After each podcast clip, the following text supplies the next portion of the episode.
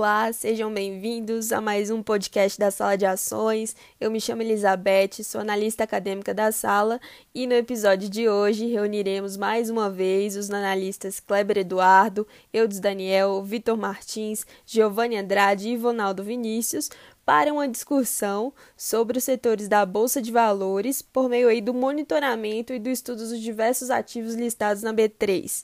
Os setores analisados serão os setores de energia, setor básico, setor imobiliário, setor de consumo e o setor de transporte e telecomunicações. Começaremos aí pelo Kleber, falando um pouco sobre o setor de energia. Sou o Kleber Eduardo Costa, analista acadêmico da sala e responsável pela análise das empresas do setor de energia que compõem o índice Ibovespa.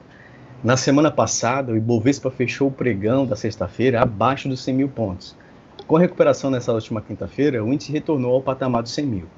Portanto, o índice obteve assim um retorno semanal de 1,76, acima do setor de energia, que obteve um desempenho negativo, até o momento, de menos 0,15. De igual modo, o desempenho mensal, uh, o Ibovespa obteve uma valorização de 0,73 e o setor de energia, novamente negativo, com menos 0,69. Entretanto, na performance anual, o quadro se inverte o setor de energia com menos 11,46% e o Ibovespa com menos 13,44%, ambos abaixo do CDI acumulado do ano, atualmente em 2,20%. Já sobre as notícias, mesmo com a semana negativa para o setor, tivemos papéis com alta, a saber, Equatorial, CEMIG e Energias do Brasil, cada uma com 2,06%, 1,49% e 1,37%, respectivamente. Todas essas companhias atuam no ramo de distribuição de energia elétrica. E nesta semana, a CCE liberou a terceira parcela da conta Covid, no valor de 890 milhões. Portanto, todas estas receberam parte do valor. Sendo assim, houve um reforço da liquidez das companhias. A companhia mais impactada positivamente pela medida foi a Equatorial, visto que a companhia, de acordo com o seu relatório do segundo trimestre, apresentou uma inadimplência no montante de 791 milhões. Já a CEMIG também teve uma recuperação interessante na semana, impulsionada pela medida da CCE, mas também pelo que disse o diretor da CEMIG Par, Rafael Noda. Segundo ele, a CEMIG pode se desfazer de suas participações nas empresas Aliança, Taesa e de fatias minoritárias no segmento de geração de energia se receber propostas irrecusáveis, o que pode ser um interessante passo para a privatização da companhia, dadas as intenções de desinvestimentos. Já sobre o número de negócios, uh, houve uma queda de menos 15,84%. Boa parte dessa queda está relacionada à queda das negociações dos papéis da Eletrobras. As negociações em torno do projeto de privatização da companhia esbarraram novamente na falta de vontade política, política da cúpula do Congresso Nacional. O tema havia ganho novo fôlego nas últimas semanas, a partir de articulações envolvendo parlamentares e o Ministério de Minas e Energias, mas não prosperou devido à resistência dos presidentes do Senado, Davi Alcolumbre, e Câmara, Rodrigo Maia. Com isso, a proposta deve ficar apenas para 2021. Para as perspectivas do setor, de acordo com a ABRAD, associação que reúne 40 distribuidoras do país, as distribuidoras de energia elétrica fecharam a conta do impacto causado pela pandemia no fluxo de caixa das empresas em 2020. Elas calculam a necessidade de um reequilíbrio econômico-financeiro de 5,5 bilhões a 6 bilhões em seus contratos, o que significa, portanto, que a conta Covid pode não ser suficiente para garantir a estabilidade financeira dessas empresas. Essas estimativas serão levadas pelas distribuidoras à ANEL, a Agência Nacional de Energia Elétrica, com o intuito de construir uma metodologia para análise dos pedidos de reequilíbrio dessas companhias. Teremos de aguardar então para que o órgão regulador do setor irá ditar ao mercado. Eudes, fala para a gente como anda o comportamento do setor imobiliário. Olá, ouvinte do podcast da Sala de Ações. Me chamo Eudes Daniel, sou analista acadêmico do projeto Sala de Ações e sou responsável pelo monitoramento do setor imobiliário. Para essa semana 38, o setor desempenha negativamente, com menos 0,72 versus 0,8 do Ibovespa. No mês, é, agora de setembro, o setor imobiliário está com performance positiva com 0,75 versus menos 1,09 do Ibovespa. Já no ano, o setor imobiliário é um dos mais afetados pela pandemia do novo coronavírus e está com desempenho negativo, com menos 29,6 versus menos 15 do Ibovespa. Vale salientar que o setor imobiliário é um dos setores que passa por algumas certas dificuldades no que tange às empresas de administração de shoppings e às administradoras de rodovias, tendo em vista que as medidas restritivas do novo coronavírus acabaram afetando os seus negócios. As notícias dessa semana não impactaram no preço. É, MRV vai adotar a partir desse mês uma nova estratégia de marketing digital para ampliar sua força de vendas e, consequentemente, a comercialização de imóveis. A maior incorporadora do país, ela pretende quintuplicar o número de corretores que vendem seus produtos e passar a contar também com indicação de potenciais clientes por parte de pessoas que não estão comercializando imóveis.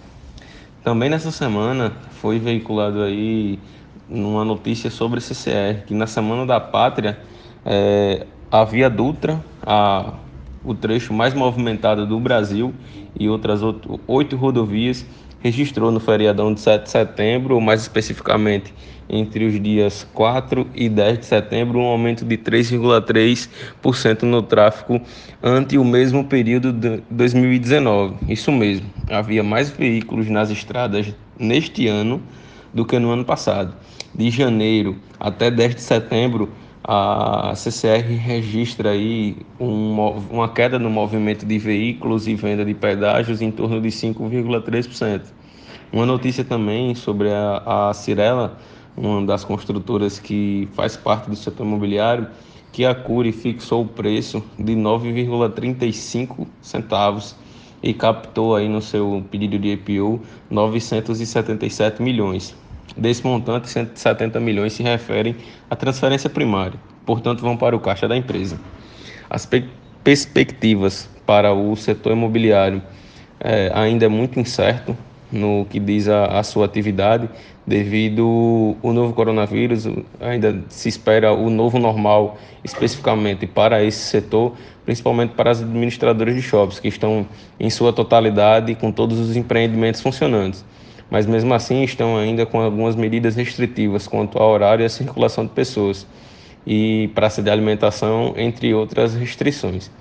No que tange aí as construtoras que fazem parte do setor imobiliário, a Cirela e MRV, é, a taxa de juros influencia positivamente o negócio dessas duas empresas, até porque foi fixado pelo Copom na semana passada uma taxa de juro básica anual de a 2%, o que pode sim influenciar o número de negócios dessas empresas. E a CCR e Eco Rodovias também fazem parte do setor imobiliário, podem ser sim afetadas devido ao novo aumento e circulação de, veículo, de veículos entre os estados, o que consequentemente vai impactar os seus negócios. Todas essas perspectivas são a longo prazo. Vale salientar também que as únicas empresas hoje que estão negativas no setor imobiliário são as de construção civil, frente a BR Maus, Iguatemi, Multiplan, CCR Eco Rodovia, das empresas que nós monitoramos aqui no setor, que desempenham positivamente na semana e no mês. Vitor, fala pra gente como foi a performance do setor de transporte e telecomunicações na semana 38. Olá, meu nome é Vitor Martins e sou analista acadêmico da Sala de Ações. E nessa semana, o setor de transporte e telecomunicações apresentou performance semanal de 1,86%, frente à queda de menos 0,08% do Ibovespa. Contudo, o setor ainda mantém perdas de menos 25,23% contra a desvalorização de menos 15,01% do índice Ibovespa. O destaque da semana ficou com as companhias aéreas, após o BNDES oferecer financiamento de 2 bilhões de reais para a Azul e Gol. Além disso, a Smiles apresentou a maior alta do setor, em termos de valor de ação, após a companhia anunciar um aumento de 62% no seu faturamento de agosto ante o mesmo período em 2019. Já a Planner revisou sua perspectiva para o modelo de negócio da Localiza, prevendo uma retomada vigorosa em 2021. Para o setor de telecomunicações, a Vivo anunciou parceria com a Realtem para as redes 5G. A parceria prevê o desenvolvimento de uma rede de acesso de rádio aberto, ou RAM. O objetivo é cortar custos ao utilizar software de nuvem, ao invés do equipamento da Nokia, Ericsson e Huawei. Já a TIM, em parceria com a 6bank, anunciou que clientes C6 TIM poderão fazer transferências pelo SMS e WhatsApp. Essa mudança é resultado do Pix, um novo sistema desenvolvido pelo Banco Central que pretende facilitar e agilizar as transferências entre brasileiros. Já o número de negócio apresentou queda significativa essa semana, demonstrando cautela por parte dos investidores com o setor. Certo, Vitor. Agora eu gostaria que você falasse um pouco para a gente quais são as perspectivas de desempenho para o segmento de aviação. Apesar de bastante desvalorizado, o setor vem demonstrando uma certa recuperação, com aumento do número de voos e crescimento do faturamento, além do corte de gastos. Contudo, o setor deve apresentar uma recuperação mais acelerada após a disponibilização de uma vacina, o que é esperado para o início do próximo ano. Giovanni, e o setor básico? Olá, aqui é Giovanni, analista acadêmico da sala de ações. Sou responsável por acompanhar o setor básico em conjunto com o Robert. Após três semanas seguidas de baixa, o setor básico se recuperou na semana 38, com alta de 3,37%, ficando com um desempenho superior ao Ibovespa, que teve 0,7% de baixa. Ao observar a performance anual, percebemos que o setor básico apresentou uma taxa de recuperação mais acelerada do que a do Ibovespa, Dessa forma, o desempenho do setor foi se distanciando do índice de referência gradativamente ao longo do ano. Isso aconteceu principalmente pela crescente necessidade de insumos básicos aliado à queda da oferta desses produtos, devido às paralisações em decorrência da pandemia.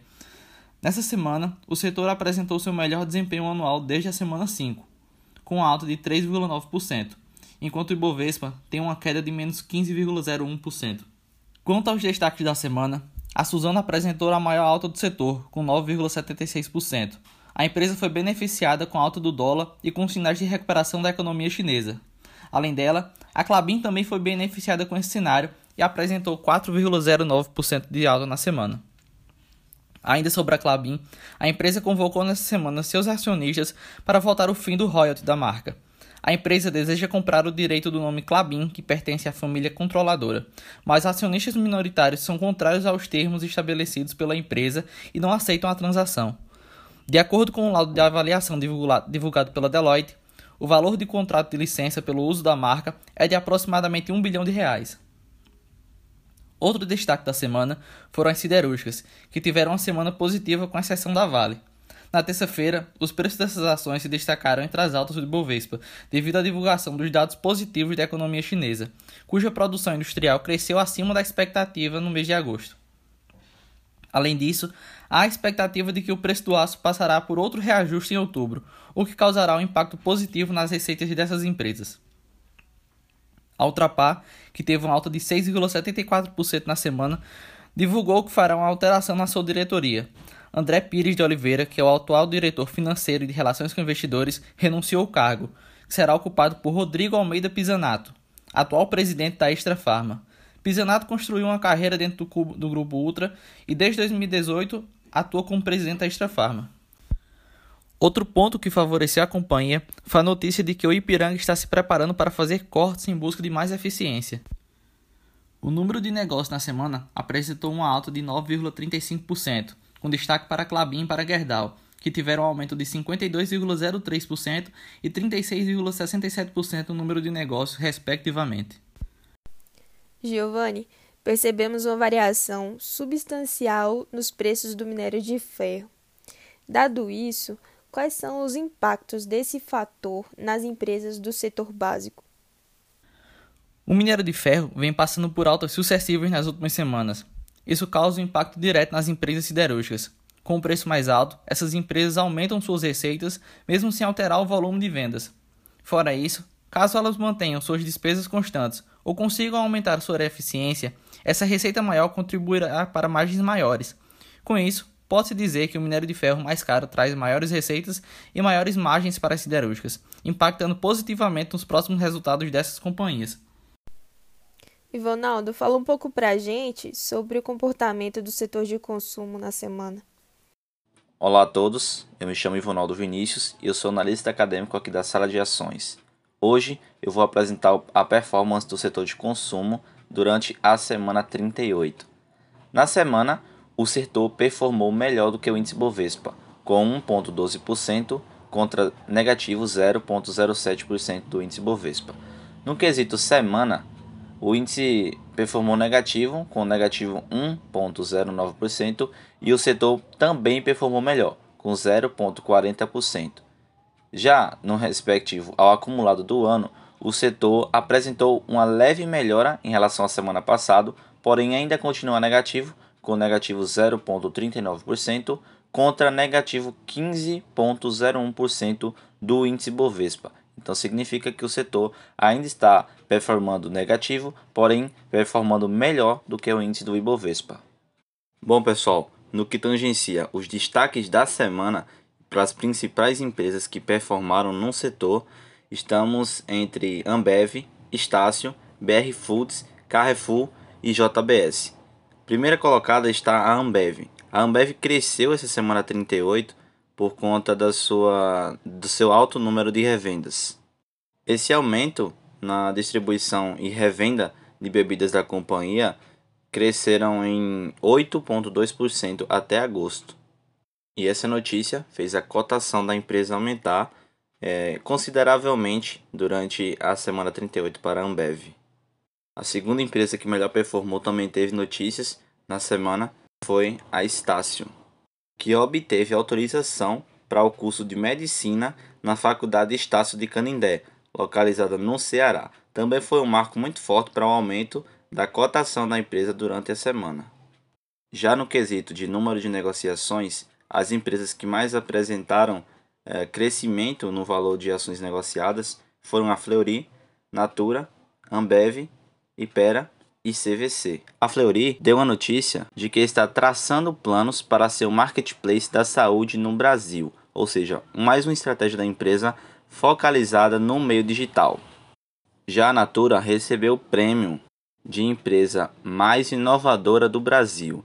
Também está lançando uma estratégia para se incluir no meio digital e lançando um tablet que libera aromas digitais. O alto número de volume de ações negociadas da Ambev ainda tem reflexo na notícia de que a empresa cresceu 8,2% no quesito de revenda de bebidas. E entre notícias de, da CVC, temos que Ricardo Pinheiro Paixão foi destituído do cargo de diretor sem designação específica da companhia. E a companhia também conseguiu aumentar o seu capital social no valor de 301,7 milhões.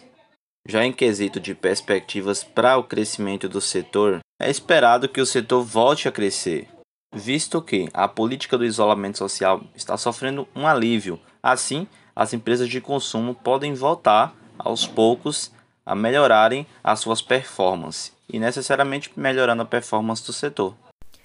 Ivonaldo, considerando aí o que já foi dito nos podcasts anteriores, é válido dizer que nas últimas semanas o setor de consumo está performando a passos lentos.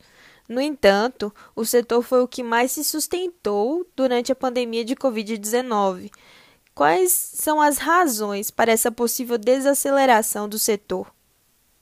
Uma das respostas para essa pergunta é que as empresas do setor de varejo, que são empresas que têm um alto impacto dentro do setor de consumo, não estão aparecendo tanto nas últimas semanas, ou seja, não estão tendo uma performance de destaque dentro do setor. E isso se deve à aproximação da Black Friday, e as notícias já apontam que será uma das maiores Black Fridays da história, indicando que os investidores estão atentos às empresas do segmento de varejo. E a perspectiva é que logo mais o setor venha a crescer com muitas aparições de destaque dessas empresas. Para finalizar, Vitor, fala um pouco para a gente sobre o comportamento dos setores do Ibovespa no geral para a semana 38. Quanto à performance geral dos setores, tivemos uma performance semanal de 0,64% frente aos menos 0,08% do Ibovespa. Contudo, no ano, os setores ainda mantêm queda de menos 12,63% frente à queda de menos 15,0% do Ibovespa e um CDI acumulado de 12, de 12 meses de 3,67%. Quanto à carteira fundamentalista composta pelas cinco melhores empresas de cada setor, fundamentadas no princípio de Benjamin Graham, temos uma performance semanal de 0,8%, contra 0,4% do CDI semanal, e uma performance anual de menos 8,83%, melhor do que o índice Bovespa, mas ainda pior que o CDI acumulado de 12 meses.